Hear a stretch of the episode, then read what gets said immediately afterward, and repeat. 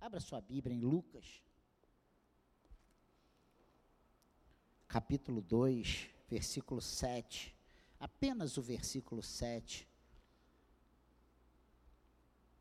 Diz assim: Então Maria deu à luz o seu filho primogênito, enfaixou o menino e o deitou numa manjedoura, porque não havia lugar para eles na hospedaria. Todo dia 25, eu penso nesse texto, que o Senhor fale aos nossos corações nessa noite. Amém? Eu fico, meu Deus, parece que a gente não tem outra coisa para falar, mas o que, que eu poderia falar?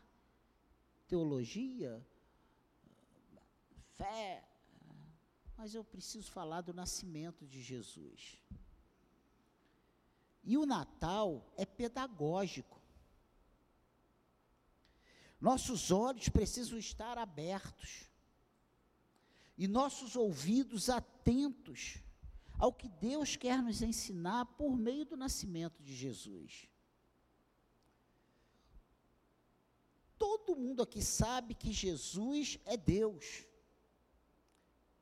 Ele estava lá quando, antes que o mundo fosse mundo, lá nos tempos eternos, quando nós fomos escolhidos por Ele, Ele estava lá. Ele já existia, Ele, ele é existente desde sempre. Não tem o dia que Ele passou a existir, Ele sempre existiu.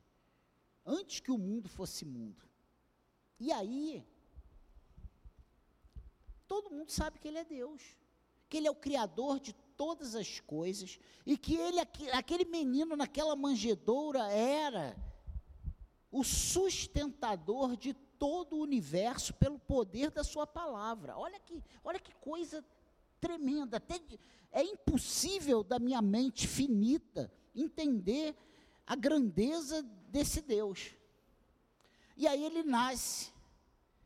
E o que que eu, Daniel, se fosse Deus, faria?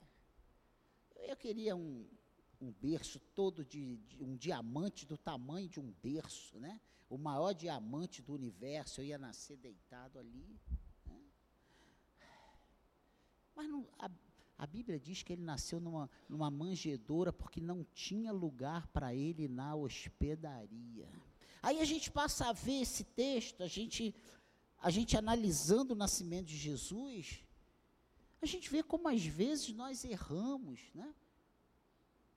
Nós queremos o melhor carro e não tem nenhum pecado nisso.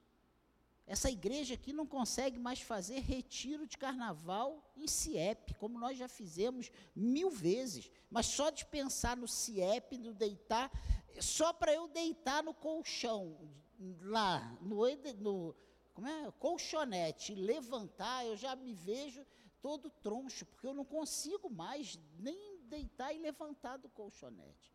Nós fomos acostumados. O último retiro dessa igreja foi num hotel. Nós fechamos um hotel só para nós. Marçal fez até o último filho lá, né? Ah, foi o do meio, o segundo. Já saiu grávido. Olha só que coisa. Ar-condicionado. Quem pensa nesse calor está com um ventilador que vai para lá, os mosquitos vão. Quando volta, vem a nuvem de mosquito. Ela não está acompanhando, você está acompanhando o ventilador. Então, gente, não tem mais condições. Jesus nasceu na manjedoura. Olha que coisa. Pensa nisso. O nascimento de Jesus nos ensina uma lição de humildade. Jesus nos ensina por meio do seu nascimento o sentido do verdadeiro Natal. E se você está anotando o título, é um verdadeiro Natal. O verdadeiro Natal não foi o que eu passei ontem. Um excesso de comida que só de olhar eu já estava cansado. Era bacalhau em posta, é, escondidinho de bacalhau, e pernil, chester, lombo, tender, é, peru, era tanta coisa para comer, de umas 10 que a gente foi lá para casa da tia do Roger, foi uma maravilha, eu adorei. Pode todo mundo não ter gostado, eu gostei demais. Sabe que aonde tem comida, o Daniel se alegra, né? Então, eu gostei muito. Mas isso não é o verdadeiro Natal.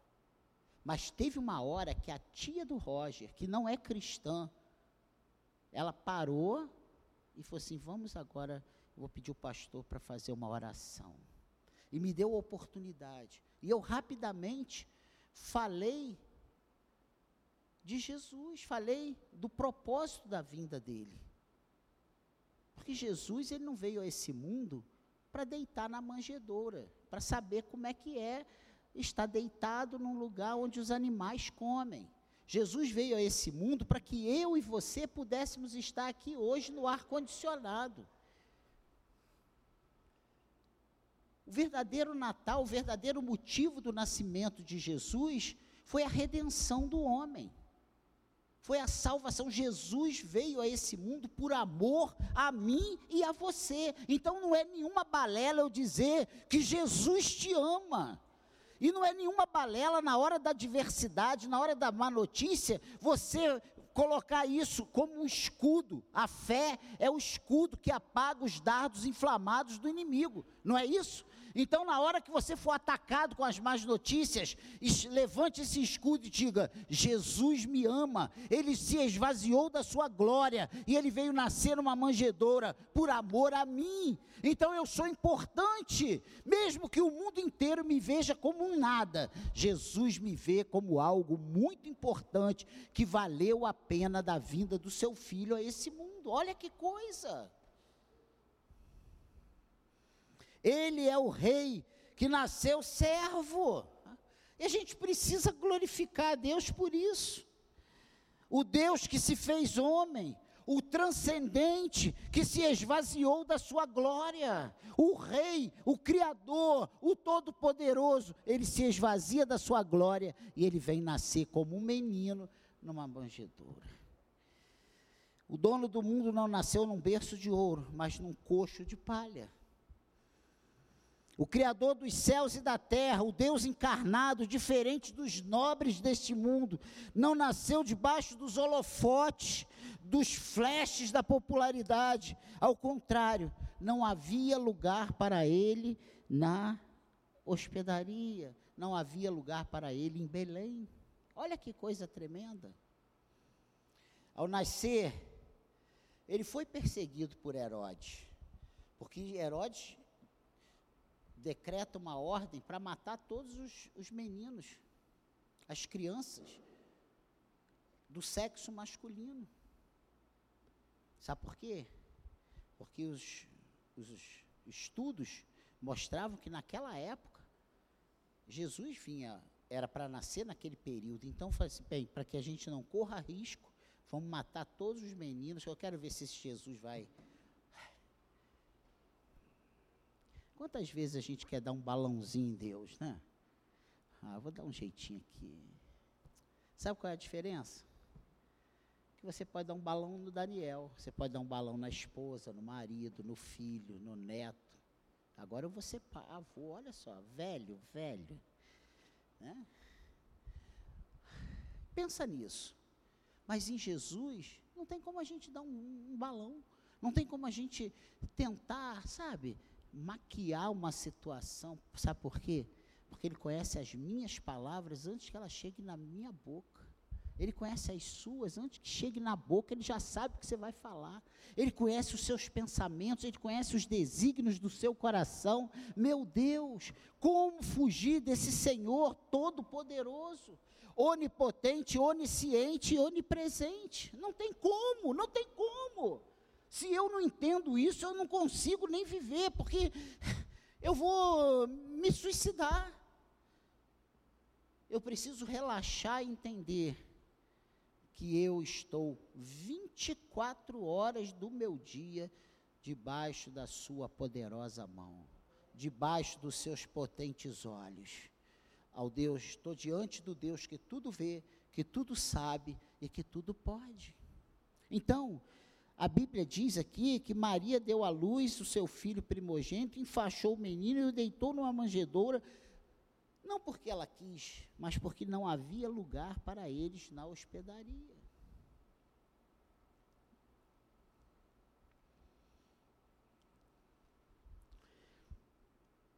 precisou cruzar o caustigante deserto do Sinai, atravessar o deserto do Saara, na fuga para o Egito, a fim de escapar de um rei malvado, um rei mau, com o coração inclinado a matar o Filho de Deus, o Salvador, o Messias, o esperado ao longo e profetizado ao longo de todo o Antigo Testamento, mais de três mil anos se passando ali, e eles sendo profetizados, sendo profetizado, quando chega na data, o rei quer matar esse, esse, esse que foi profetizado como o Salvador, o enviado, o resgatador, o que ia dar jeito na situação. E ao nascer, ele é perseguido. Ele nasceu como um carpinteiro na pobre vila de Nazaré, ele começou o seu ministério como um rabino itinerante, que não tinha onde reclinar a cabeça. Ele sendo rico, ele se fez pobre, sendo servido pelos anjos do céu, né? Ele cingiu-se com uma toalha e lavou os pés dos discípulos. Olha que coisa!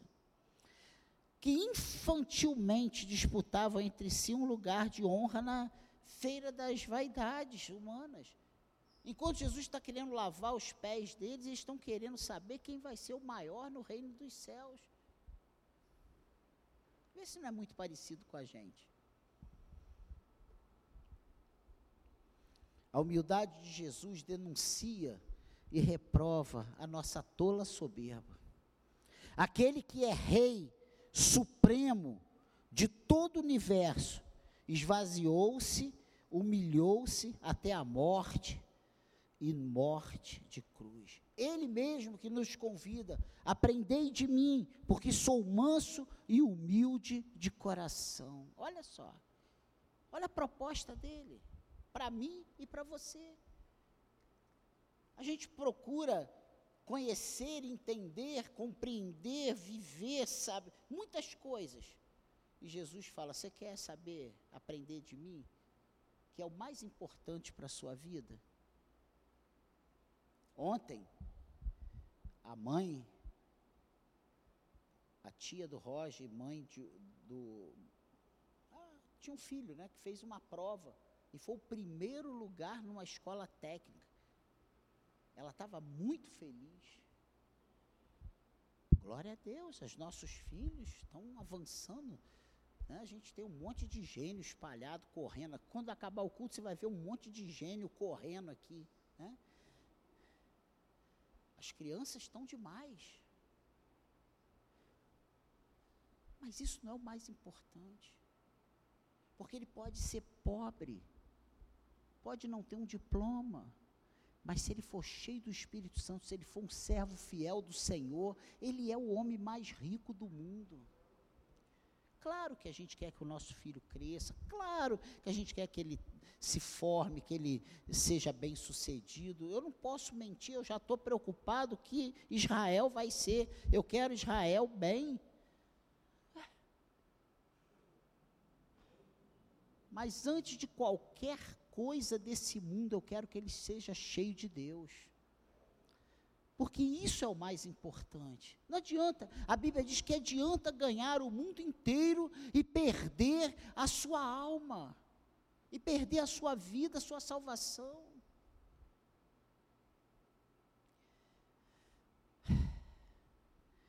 Jesus ensinou que quem quiser tornar-se grande entre vós, entre nós, né, será esse que vos sirva.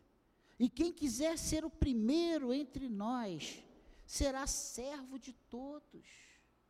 Olha que coisa. Pois o próprio Filho do Homem, ele não veio para ser servido, esse Rei, Criador de todas as coisas, sustentador de todo o universo, esse Jesus aclamado, ele não veio para ser servido, ele veio para servir e dar a sua vida em resgate de muitos. Amém, igreja? O Natal verdadeiro é ter Jesus como Senhor absoluto do nosso coração. Você quer um, um, um Natal verdadeiro para você? Que Jesus seja o Senhor de todo o teu coração. Sabe o que é Jesus ser Senhor do teu coração? É você abrir mão do seu eu, do eu acho, do eu faço, comigo é assim, e falar: Senhor, que não seja feita a minha vontade, mas seja feita a tua vontade, que não seja feito conforme o meu achismo, conforme o meu senso de justiça, porque o meu senso de justiça é um trapo de imundícia. Que seja feito conforme a tua vontade, segundo o teu querer, para a glória do teu nome. Amém? Isso é o verdadeiro Natal. Se você quer ter um verdadeiro Natal, busque Jesus, chame Jesus, clame por Ele Olha, ele já te convidou para estar aqui hoje no culto, na festa dele. Jesus te chamou hoje para essa festa de aniversário. Ele é o aniversariante, ele está aqui e ele te convidou. E você só está aqui porque ele te trouxe, porque o convite dele é irresistível. É irresistível. Ele vai acertando, sabe? Jesus faz como um mecânico que vai apertando as porquinhas ali, ó, e aperta uma e aperta outra. Quando vê, a chapa está certinha onde ele quer. Jesus vai fazendo isso com a gente. Ele faz aqui, aperta ali, fala aqui. Aí você está lá, durão, aí tu deita a cabeça, aí vem uma coisa que você diz que é pensamento, e eu digo que é a voz de Deus na sua vida. E Ele vai falando, Ele vai falando, Ele vai te mostrando, e Ele vai te convencendo. E quando você vê, você está no culto, glorificando o nome dEle. Foi isso que aconteceu na minha vida. E é isso que acontece na sua vida. Eu costumo dizer para quem não conhece Jesus, que é o cara não sabe o que é ser feliz. Porque a felicidade, a verdadeira alegria, só tem quem tem Jesus. Que isso, pastor? Ah, esse pastor barrigudo, pequeno, acha que sabe tudo. Mas é a verdade. Má notícia. Ficou triste. Mas ela sabe que ela tem a quem recorrer. Ela não se desespera. Você entende isso? Ela sabe que a vida do pai está na mão dele. A má notícia vem. Ah, pastor, o senhor não sabe o que é isso? Não, quatro estentes. Não, Bia, tecladista, mãe do meu neto, nasceu com cisto broncogênito, que o médico disse que ela tinha que operar na hora. É agora, você não tem dinheiro, se fosse muito rico, mas como eu estou vendo que tu não é rico, olha, o cara me chamou de pobre. O médico. Que ela tinha que ser mandada para fora do país, lá para os Estados Unidos, para operar. Depois de nove médicos falando que ela tinha que operar naquela semana, nove médicos. Deus falou o coração da Cláudia. Do nada apareceu um amigo do Jaci, que o, o genro era médico, pneumologista. Nós levamos ele lá, só tinha velho com, com efizema e tudo mais. Chegou a, a Beatriz pequenininha pulando para tudo que é lado. Ele falou assim: Olha, pelos exames, por essas tomografias, raio-x e não sei mais o que. A gente já tinha feito de tudo. Ela tem que operar agora. Mas pelo estado dela, eu como pai, eu falo assim, vamos esperar, que na hora que ela passar mal, a gente já sabe o que, é, nós operamos ela. Não precisa operar agora, vamos aguardar. Sabe quantos tempos, quantos anos se passaram? Treze anos. Treze anos depois, ela. E sabe o que nós colocamos para Deus? Na hora dela operar, o, vai, o sinal vai ser ela ter uma pneumonia. Ela só foi, o médico disse que ela ia ter pneumonia constante, que ela não ia sair do antibiótico, que era sair do antibiótico, entrar em outro, sair do antibiótico, entrar em outro, porque ela ia ter pneumonia todo o tempo inteiro da vida dela, que ela seria uma criança deprimida, raquítica. Ela nunca teve uma pneumonia. A primeira pneumonia foi com 13 anos e nós operamos. E ela tirou todo o pulmão do lado esquerdo. Ah, pastor, você não sabe o que é má notícia? Depois eu te conto em particular o drama que foram duas cirurgias para arrancar primeiro o lóbulo superior e 15, 20 dias depois o lóbulo, todo o restante do pulmão esquerdo. Ah, pastor, você não sabe. Cláudia, diagnosticada com linfoma, grandes células B. Ah, pastor, o senhor não sabe o que é problema? Não. É porque você acha que esse problema só você tem, que o pastor não tem problema, que o irmão do lado não passa por problema, que a má notícia só chega na tua porta, a má notícia chega para todos nós. Mas quem tem Jesus tem que se posicionar como servo de Deus. Eu não arredei pé. Sabe qual foi minha oração em pé no CTI a noite toda, revezando uma hora cada um, eu e Cláudia? Senhor, não me deixe negar o teu nome. Porque tu vê o teu filhinho ali, ó, com 13 anos, Senhor, não me deixe negar o teu nome. Quando Cláudia foi diagnosticada, eu falei: Satanás, eu não vou deixar ninguém pregar, eu vou pregar todos os cultos. E eu não faltei um culto. Eu, todos os cultos, eu estava aqui pregando a palavra de Deus.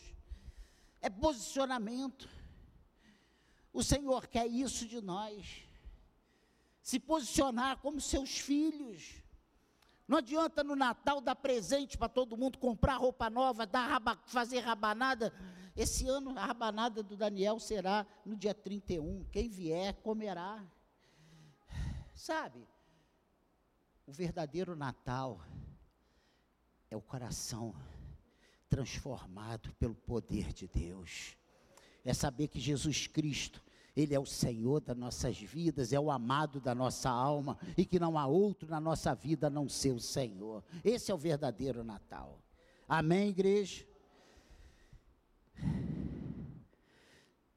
O verdadeiro Natal é aprender com Ele como realmente precisamos nos comportar diante da sociedade, da família e da igreja. Não adianta, eu falei outro dia aqui, foi com meu amigo aqui. A gente na, aqui na igreja, é todo mundo santo, né? Oh, oh, amado. Lá fora o cara é um capeta. Em casa é um, um animal. Quer bater na mulher, quer fazer. A gente tem que ser aqui dentro o que a gente é lá fora, e lá fora o que a gente é aqui dentro. Amém, igreja? Um verdadeiro Natal é ter Jesus como Senhor absoluto no nosso coração. Deixar que a sua luz brilhe na nossa vida, porque afinal Jesus nasceu trazendo as novas de grande alegria. Amém, igreja. Há esperança para todos nós. Eu não tenho dúvidas. Sabe por quê? Porque Jesus nasceu. Feliz Natal. Amém?